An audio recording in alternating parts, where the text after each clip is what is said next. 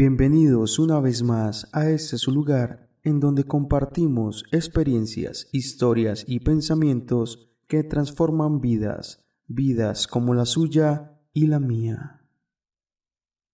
Quisiera no haberme enfocado tan ciegamente en lo duro que suele ser la vida. Quisiera no haberme enfocado tan ciegamente en las inseguridades de la vida. Quisiera no haberme enfocado tan ciegamente en los problemas de la vida. Cuánto de mi vida he perdido en situaciones que consumen mi tiempo y energía.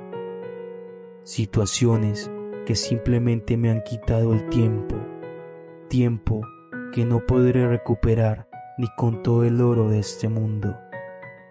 Qué error tan grande cometido al enfocarme tan seriamente en una vida que es temporal.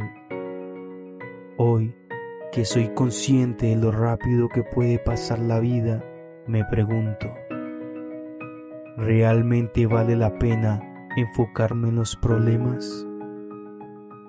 ¿Realmente vale la pena perder esta grandiosa oportunidad de vivir la vida al máximo por situaciones inevitables? ¿Realmente vale la pena frustrar mi vida y dañar mi cuerpo por cosas que no puedo controlar?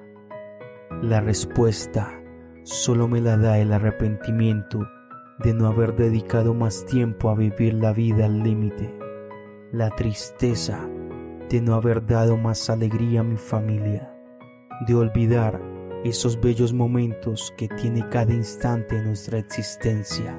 Si pudiera ir al pasado, me diría, Despierta y vive cada instante de tu vida como si hoy fuera el último día en ella. Disfruta este pequeño y magnífico instante de existencia. Disfruta la fragilidad y complejidad de los pequeños y magníficos instantes que puedes vivir con cada respiro que tiene en tus pulmones. Vive como si vivir fuera lo único importante, porque realmente es lo único importante.